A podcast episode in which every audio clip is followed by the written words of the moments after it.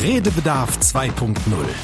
Was in Essen passiert und was in der Radio Essen Redaktion passiert. Was euch und uns bewegt hat, wir nehmen euch mit für einen Blick hinter die Kulissen. Wir, das sind in dieser Woche mal die Kombination Tobi Bitter. Die Herren sind da, hallo. hallo. Und ich bin Mario Alt, halt zusammen. Ja, ihr habt es gerade gehört, ihr seid bei Redebedarf 2.0. Wir blicken so ein bisschen hinter die Kulissen, sprechen aber weiterhin natürlich über die wichtigsten Themen, die in dieser Woche uns hier in der Redaktion, aber auch vielleicht euch in Essen bewegt haben. Ähm, mit den Leuten, die wirklich hier bei uns dran gearbeitet haben, die vielleicht als Reporter einen spannenden Einsatz hatten, die einen spannenden Termin besucht haben. Diese Leute holen wir uns direkt hier zu uns, ja, ins Studio und sprechen quasi aus erster Hand mit denen. Ganz genau, ne? spannende Recherchen oder halt wirklich Dinge, an denen Kolleginnen und Kollegen lange sitzen und man kriegt es mhm. vielleicht gar nicht so mit, wenn man dann später das fertige Produkt im Radio hört. Und äh, diesmal war wirklich alles Mögliche ähm, mit dabei. Ja, so viel war dabei in dieser Woche. Äh, ich ich gebe dir ein Stichwort, es wird magisch heute. Ja, genau, also es, es wird auf jeden Fall magisch. Der große Schrödini war unterwegs. Das Comeback des Schrödinis. Das Comeback des Schrödinis, das müssen wir später auf jeden Fall klären, was das äh, zu bedeuten hat. Mhm.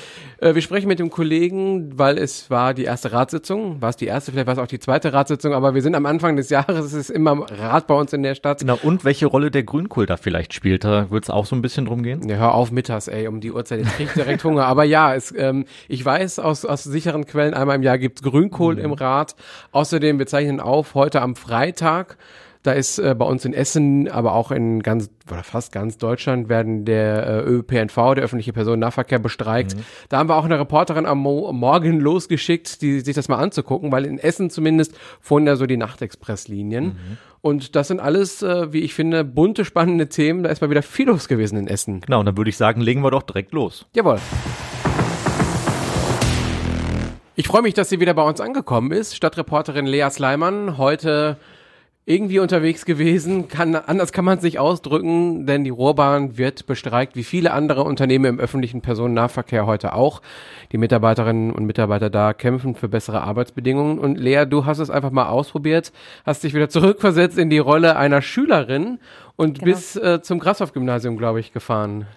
Ja, und äh, das Besondere ist ja, dadurch, dass die Nachtbusse fahren, ist es so ein bisschen wie die Nacht am Tag erleben. Also genauso schlecht, wie man nachts Bus fahren kann, kann man heute auch tagsüber Bus fahren. Einmal die Stunde richtig gut und wenn du ihn verpasst, stehst du da halt eine Stunde rum. Aber ich glaube, dass äh, zumindest das Kater-Feeling ist, glaube ich, nicht ganz so da. Stimmt. Ich denke aber gerade so, was mache ich, wenn ich schon mal Nachtexpress fahre, hole mir einen Chicken Burger oder so bei mir. Ja. Das würde auch am, am Tag funktionieren. Vorher noch so einen Döner reinknallen ja. oder so, bevor man in den Bus steigt.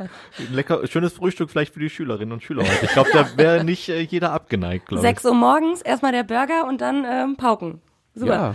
So startet man in den Tag auf jeden Fall mit äh, viel Kalorien, um äh, erstmal loszulegen. Bist du denn dann angekommen irgendwann? Ich bin angekommen an der Schule in Bredeney. Man muss ja auch sagen, Bredeney ist ja auch ein gehobener Stadtteil. Da waren die Kinder auch ganz brav mit Fahrrad unterwegs und wurden von dachte, ihren Eltern Limo. gefahren. Ja, genau, mit so einer riesen Limo. Ja, aber man muss tatsächlich sagen, dass äh, die Verkehrskarte, die wir da haben, die war am Morgen so Richtung 8 Uhr, war plötzlich sehr, sehr viel voll. Also ich kann mir schon vorstellen, dass es wirklich viel mehr dieser ominösen Elterntaxis gab, die die äh, Kinder dann zur Schule gefahren haben. Ähm, aber man muss auch sagen, klar, das war jetzt so ein kleines Experiment, was du mal gemacht hast, so vom Hauptbahnhof zur Schule fahren, ist natürlich jetzt nicht ganz, ähm, ja, spiegelt nicht die Situation von allen wieder, weil natürlich auch jetzt nicht jeder vielleicht vom Hauptbahnhof fährt und das jetzt nicht dein üblicher Weg ist und andere kennen vielleicht diesen Weg so ein bisschen. Aber trotzdem war es irgendwie eine Herausforderung. Wie war es denn im Bus? War der voll mit Schülern oder hattest du irgendwie Glück und es war eher ein bisschen leerer? Also äh, der war tatsächlich relativ leer. Ich habe aber einige ähm, getroffen, die auf einen Berufskolleg gefahren sind. Ich habe mhm. leider nicht mehr im Kopf, welches das war die auch einfach ähm, ja gesagt haben, ja, ich warte jetzt hier rum und sonst laufe ich. Also im Bus selber waren nicht so viele, aber am Bahnsteig standen halt tatsächlich ziemlich viele sogar. Und äh, wer viel abbekommen hat, sind die Busfahrer, glaube ich. Äh, Tobi, das war bei dir auch so ein bisschen erstmal das Thema, mhm. ähm, dass eine andere Firma jetzt eingesprungen ist ähm, von Busfahrern, die ähm, jetzt nicht streiken können, dürfen, sollen, was auch immer. Und ähm, die wo es so ein bisschen vielleicht vorher die Angst gab, dass die jetzt so den Ärger abbekommen der Leute, oder? Ja, also man muss ja bedenken, ähm, die Gewerkschaft Verdi, bei der vielen, viele äh, Mitarbeiterinnen und Mitarbeiter bei der Ruhrbahn organisiert sind, die hat zu dem Streik aufgerufen und äh, viele Subunternehmer, die auch für Essen dann unterwegs sind, die haben ihre Mitarbeiter wieder in anderen Beschäftigungsverhältnissen. Ich will das wirklich ganz neutral nur darstellen, also ich will es mhm. jetzt auch gar nicht bewerten, aber die sind halt nicht tariflich organisiert, die sind nicht in der, in der Gewerkschaft organisiert und hatten deswegen heute keinen Streiktag und äh, die mussten dann irgendwie diese paar paar Nachtexpresslinien, ich weiß gar nicht, wie viel es jetzt hier bei uns in Essen sind, ich glaube irgendwie 16 Stück oder so, mussten die dann irgendwie aufrechterhalten. Mhm. Und dann kommen wir eigentlich wieder zu dir, Lea. Wie war es denn da mit den Busfahrern? Also hast du mitbekommen, dass die irgendwie angepöbelt wurden und äh, den Frust der Leute abbekommen, die sagen so, ey, ich kann jetzt nicht mit meiner ganz normalen 170, keine Ahnung, irgendwo hinfahren? Ähm, Absolut nicht. Also vielleicht ist das sogar so ein Klischee für Essen oder so, weiß ich nicht genau. Aber die Leute waren total nett, die waren richtig äh, verständnisvoll gegenüber dem Streik, die waren super lieb zu den Busfahrern, haben sich bedankt. Und die Busfahrer, das war ein bisschen witzig, muss ich sagen, weil ungefähr also jeder zweite Mensch, der in einen Bus eingestiegen ist, mhm. hat halt den Busfahrer gefragt, oh, fährst du jetzt da und da lang? Bist du dieser oder dieser mhm. Bus? Weil es hat halt oft die Beschilderung gefehlt und die Busse waren ja auch nicht die üblichen Busse, sondern das waren ja so private Busse mhm. mit so Reklametafeln drauf. Mhm. Also die sahen überhaupt nicht aus wie die üblichen Busse und ich glaube, das hat auch nochmal extra für Verwirrung gesorgt und da waren die Busfahrer so ein bisschen die Helden heute, die die Leute dann halt äh, am Bahnhof so ähm, den Weg gezeigt, die den Leuten am Bahnhof den Weg gezeigt haben ja, und dann noch äh, ans Ziel gebracht. Und an der Schule selbst, da hast du, glaube ich, mit einer Referendarin gesprochen, die sich jetzt auch nicht sicher war, ob da jeder pünktlich ankommt. Das fand ich auch witzig, weil sie hat halt gerade so eine fünfte Klasse betreut und dann habe ich sie gefragt, sind alle da? Und die so, ja, ich glaube schon. so. Eins, zwei wird schon hinkommen. ähm, aber sie meinte, dass das in, an deren Schule gar nicht so ein Thema war. Und noch eine Sache, die jetzt äh, on Air keine Zeit hat, aber die haben halt so ein großes äh, Tanzprojekt heute. Und deswegen war das nochmal was Besonderes, weswegen die besonders darauf geachtet haben, dass alle Schüler kommen. Ja, und man muss ja auch sagen, mittlerweile ist man hier, oder vielleicht nicht nur hier in Essen, sondern in ganz Deutschland ja so einen Streik gewohnt, äh, sei es bei, gut, die Flughäfen betreffen uns jetzt nicht direkt, aber sei es bei der Deutschen Bahn, beim Uniklinikum oder halt jetzt auch bei der Ruhrbahn. Ich glaube, da kann sich jeder so ein bisschen drauf einstellen und ähm, ja, jeder wird da schon so ein bisschen seine Lösung gefunden haben. Du hast es ja auch hingekriegt dann heute, ne? Eben. gut, danke Lea. So, und jetzt ist der Mann für die wichtigen Themen hier bei Danke uns. Danke für die Worte. Ich glaube, ich bin gemeint. Banja, so. wollte ich eigentlich sagen. Ah, guten Tag. Tobi, tut mir leid. Christian, äh, du warst diese Woche im Rat, weil diese Woche war wieder Rat hier bei uns in Essen. Das ist richtig. Also ein voller Ratsaal im Essener Rathaus, viele, viele Politiker, eine ganze Reihe an Themen und ich eben mittendrin. mittendrin. Ja. So wie sich das gehört. Der wievielte Rat war das jetzt für dich? Hast du das irgendwie grob im Kopf? Ach du Heiliges. Warte mal. Zwölf Jahre, zehn Sitzungen im Jahr sind 120. Ich war natürlich nicht immer da. Also ist auf jeden Fall dreistellig, würde ich sagen. Und äh, war es ja der 100. wäre ein Jubiläum gewesen. Ja, ich hab's nicht Kuchen. Gab es einen Kuchen vom Oberbürgermeister oder so für dich? Vielleicht für die Liste von Stadtpresse. Ich habe ein, ich hab ein Glas Wasser bekommen. Hm. Oh, mit ja. oder ohne Kohlensäure? Ähm, mit ein bisschen. Ja, guck mal. aber ich hätte wählen können, glaube ich. Na gut. Ähm, aber so eine Ratssitzung, ne? Die mhm. dauert ja auch manchmal ein bisschen länger. Kannst du denn da wenigstens sagen, was mal so das längste war, was du da so miterlebt hast, wie du lange du da saßt? Also normalerweise geht's ja nachmittags um drei los, aber die längsten Sitzungen des Jahres sind immer im Herbst weil dann wird die ganze Finanzplanung fertig gemacht. Also mhm. Wofür gibt die Stadt Essen im nächsten Jahr ihr Geld aus? Der Haushalt, wie sich das nennt. Und da geht's dann schon um 14 Uhr immer los, weil man schon weiß, jede Partei wird dann eine ganze Menge noch zu erzählen. Mhm. Ende ist dann im Regelfalle so ja, irgendwas zwischen 22 Uhr und Mitternacht. Also so acht bis zehn Stunden, die habe ich schon erlebt durchaus. Wichtigste Frage, ist das auch die Grünkohlsitzung? Das ist auch die Grünkohlsitzung, genau. das sind die wichtigen Themen. So, wenn wir das geklärt hätten, kommen wir wieder zum Ernst. Mhm. Ähm, Diesmal war es nicht so lang. Okay, aber wie muss ich mir das denn vorstellen? Das heißt, du kommst dann da rein, dann ist so ein großer Saal, da setzt du dich hin und dann hörst du erstmal zu, wie jeder so seine Sachen, seine Anträge vorstellt oder was und dann wird entschieden, oder? Ja, es gibt eine Tagesordnung und mhm. die geht man dann durch. Klar, am Anfang gibt es eine kleine Begrüßung durch den Ober Oberbürgermeister, durch Thomas Kufen.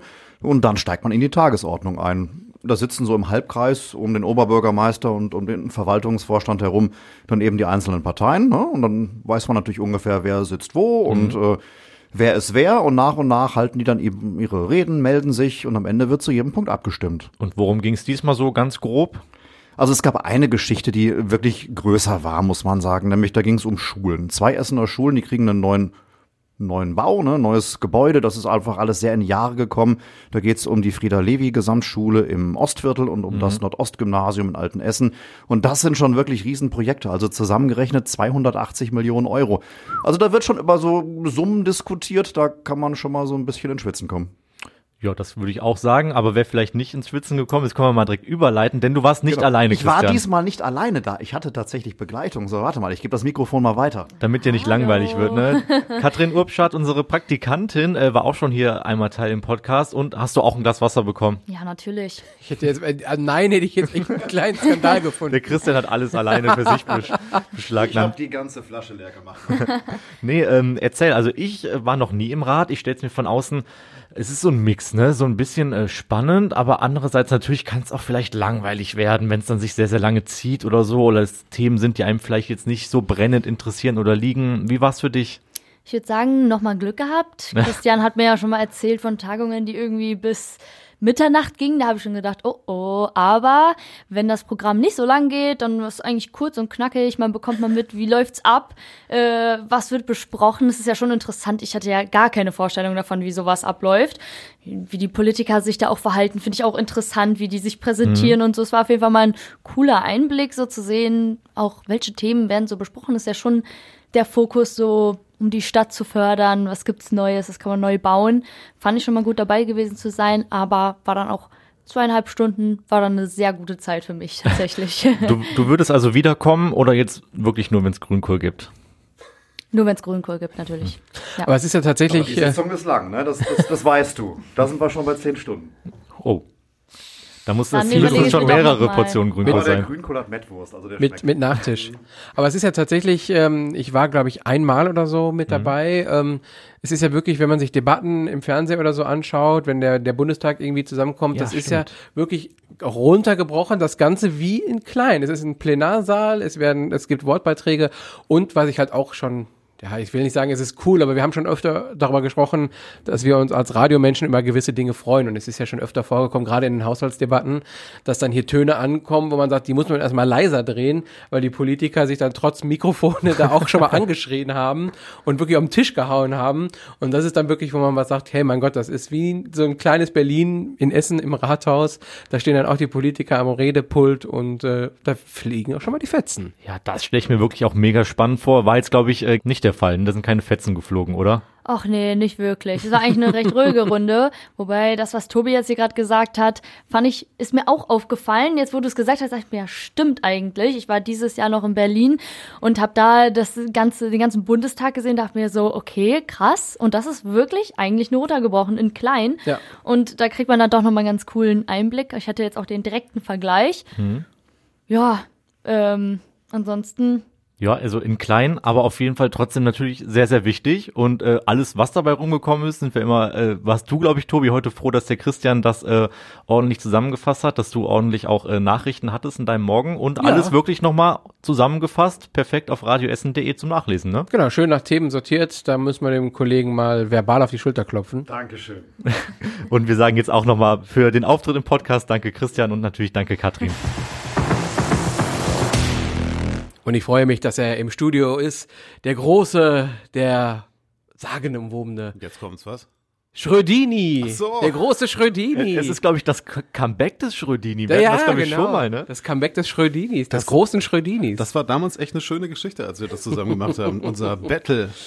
Genau, wir müssen uns kurz erklären. Äh, Stadtreporter Tim Schröder und ich hatten irgendwie so ein paar Veranstaltungen besucht, beziehungsweise ja, es ging um so, so Mitmachgeschichten. Ne? Also du hast dich, glaube ich, von der Grundschule zum Zauberer ausbilden lassen. Der große Schrödini und du warst Ritter Bitter. Ja, genau. Ich äh, habe eine, eine, eine Knappenprüfung quasi bei einem äh, Ritterturnier abgelegt. Ja, Burg Altendorf, glaube ich, war das. Ja, genau, auf, dem, auf der Burgruine. Aber jetzt gibt es einen, einen Schrödini 2.0 sozusagen. Nein, das stimmt nicht. Ich habe einfach nur einen Zauberer besucht. Fred Funke heißt der und äh, der trifft sich mit seinen Freunden im Theater Courage und äh, zaubert ein bisschen. Und äh, ich habe mir gedacht, Mensch, hm, wie macht man das, ein Zauberer im Radio? Man kann ja keine Zaubertricks zeigen ähm, und Zaubertricks hören. auch schwierig. Aber Fred Funke hat mir bewiesen, dass es funktioniert. Er hat mir verschiedene Kartentricks vorgeführt. Und zwar, äh, indem er die Karten so, äh, wie man das so aus so Las Vegas-Filmen Ja. kennt, so, so in, von der einen Hand in die andere reingeschnippt hat und so. Und das hat tatsächlich verschiedene Geräusche produziert. Und ja, das kann man hören auf der Radio Essen Homepage. Und alles schön unterlegt mit so einem. Pling. Wieso klingt? Weiß ich, Das stelle ich mir so bei Zauberei, stelle ich mir so, ein, so. wie so ein Zauberstab klingt, so Pling. Nee, Und ich glaube, du hast mit ihm auch darüber gesprochen, was so das, das Besondere am, am Zaubern ausmacht. Da können wir mal reinhören. Das macht die Magie aus, wenn aus Alltagsgegenständen, aus unscheinbaren Dingen irgendwie ein Wunder geschieht. Etwas verwandelt sich oder etwas erscheint aus irgendeiner ähm, leeren Dose oder sowas. Und das ist wirklich faszinierend, wenn man wirklich aus unscheinbaren Dingen was erzaubern kann. Das stimmt tatsächlich. Ich habe mich mit ihm in seinem Pausenraum getroffen ähm, und er hatte übers Handgelenk so ein paar Gummis drüber gestreift und äh, hat mich dann auch tatsächlich damit wieder verzaubert, dass das, ich weiß nicht, wirklich nicht, wie er es gemacht hat. Ne? Man musste so ein bisschen hin und her ribbeln und auf einmal waren die Gummis miteinander verbunden. Ich, keine Ahnung. Ich finde sowas tatsächlich auch immer faszinierend. Also ich glaube, ich will es niemandem irgendwie die, die Magie nehmen in seiner Fantasie, aber es ist ja auch oft so ein bisschen, so ein bisschen Ablenkung, oder? Wenn man mal jetzt ganz ehrlich ist. Man schaut irgendwo anders hin und äh, dann passiert ganz unscheinbar an einer anderen Stelle doch eigentlich dieser Trick, oder? Ja, es ist ja ganz viel, es ist Kopfsache, es ist ja auch diese Geschichte, man mit dem Kopf des anderen was zu machen, ne, so in die Richtung mentales Gehen. Das ist auch nochmal krass, diese mentalen Genau. Sachen. Aber da ist ja, alles hat irgendwo wahrscheinlich eine Erklärung, aber ich bin mehr für Pling. Nee, ich würde gerne, dass wir noch einen draufsetzen, dass irgendwann du, Tim, als unscheinbares Wesen aus irgendeiner Dose gezaubert wirst oder vielleicht mal durchgesägt wirst oder Das muss so. eine Riesendose werden. Nein. Ich sehe Tim schon so einfach im, im Sendestudio immer mal so erscheinen, so. Bling. Ja, genau. Ähm, aber äh, Tim, du bist ja wirklich der Mann für, für, für diese Geschichten, ne? für Magier, für keine Ahnung, für Leute, die irgendwas ähm, sich Besonderes ausgedacht haben und da gehst du hin und wir wollen ja auch ein bisschen hinter die Kulissen blicken und du denkst dir ja auch immer was dabei, du überlegst was und du versuchst auch immer wirklich ähm, ja die Geschichte herauszufinden, die auf den ersten Blick gar nicht mal so offensichtlich ist. Ja, es gab vor vielen, vielen Jahren bei RTL mal eine Geschichte und zwar haben die da mit einem Pfeil auf eine Landkarte geworfen. Dann hatten sie irgendeine Stadt. Dann haben sie aus dieser Stadt ein Telefonbuch genommen, das gab es früher noch. Und äh, dann haben sie mit dem Finger so durch die Seiten geblättert und haben dann auf irgendeine Person gezeigt und haben die dann besucht und haben sie nach ihrer Geschichte gefragt. Und das war damals für mich so ein Schlüsselmoment, wo ich gesagt habe, jeder Mensch hat eine Geschichte zu erzählen, man muss sie nur finden. Und das, das war jetzt zum Beispiel der Fall. Ähm, jetzt am Wochenende ist 950 Jahre Stiftskirche in Stoppenberg. Ehrlich gesagt, ein bisschen trocken die ganze Nummer. Ne? Äh, da ist ein, ein was heißt trocken? Da ist ein, ähm, ein, ähm, ein Kurs an der äh, Volkshochschule, die sich seit über 30 Jahren mit der Geschichte des Stadtteils Stoppenberg beschäftigen. Und ähm, die haben ein kleines Archiv da im, ähm, in, im Rathaus und so, geben sich auch ganz viel Mühe. Aber nichtsdestotrotz ist es natürlich sehr staubig.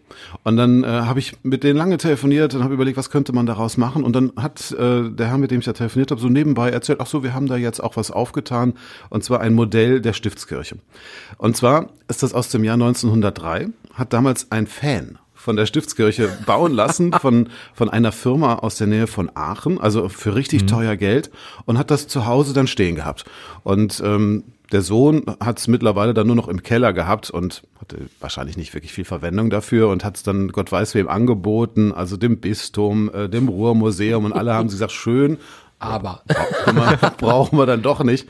Und äh, dann kam irgend ach, auch den ähm, den Schwestern aus Stoppenberg hat das auch angeboten, aber die dürfen nichts kaufen. Deswegen ging es da auch nicht. Aber zum Schluss gab es eben noch den Geschichtsverein und der hat gesagt, wir nehmen das. Und deswegen durfte ich jetzt als allererster einen Blick auf dieses ähm, Modell werfen im Kellerraum von, von einem der Herren aus dem ähm, Verein da.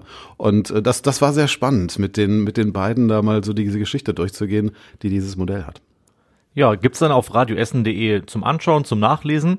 Und das ist, glaube ich, genau das, was unseren, unseren Job so ein bisschen ausmacht, ne? Dass wir wirklich schauen, oder was man vielleicht auch fürs gesamte Leben mitnehmen kann, oder Tobi? Ja, dass jede, ihr- jede Geschichte je- mitnehmen. Ja, und dass jeder was eigentlich zu erzählen hat. Man muss ähm, vielleicht nur manchmal ein bisschen kramen. Man muss ein bisschen kramen und irgendwann findet man dann das Pling, Pling. Danke, Tim.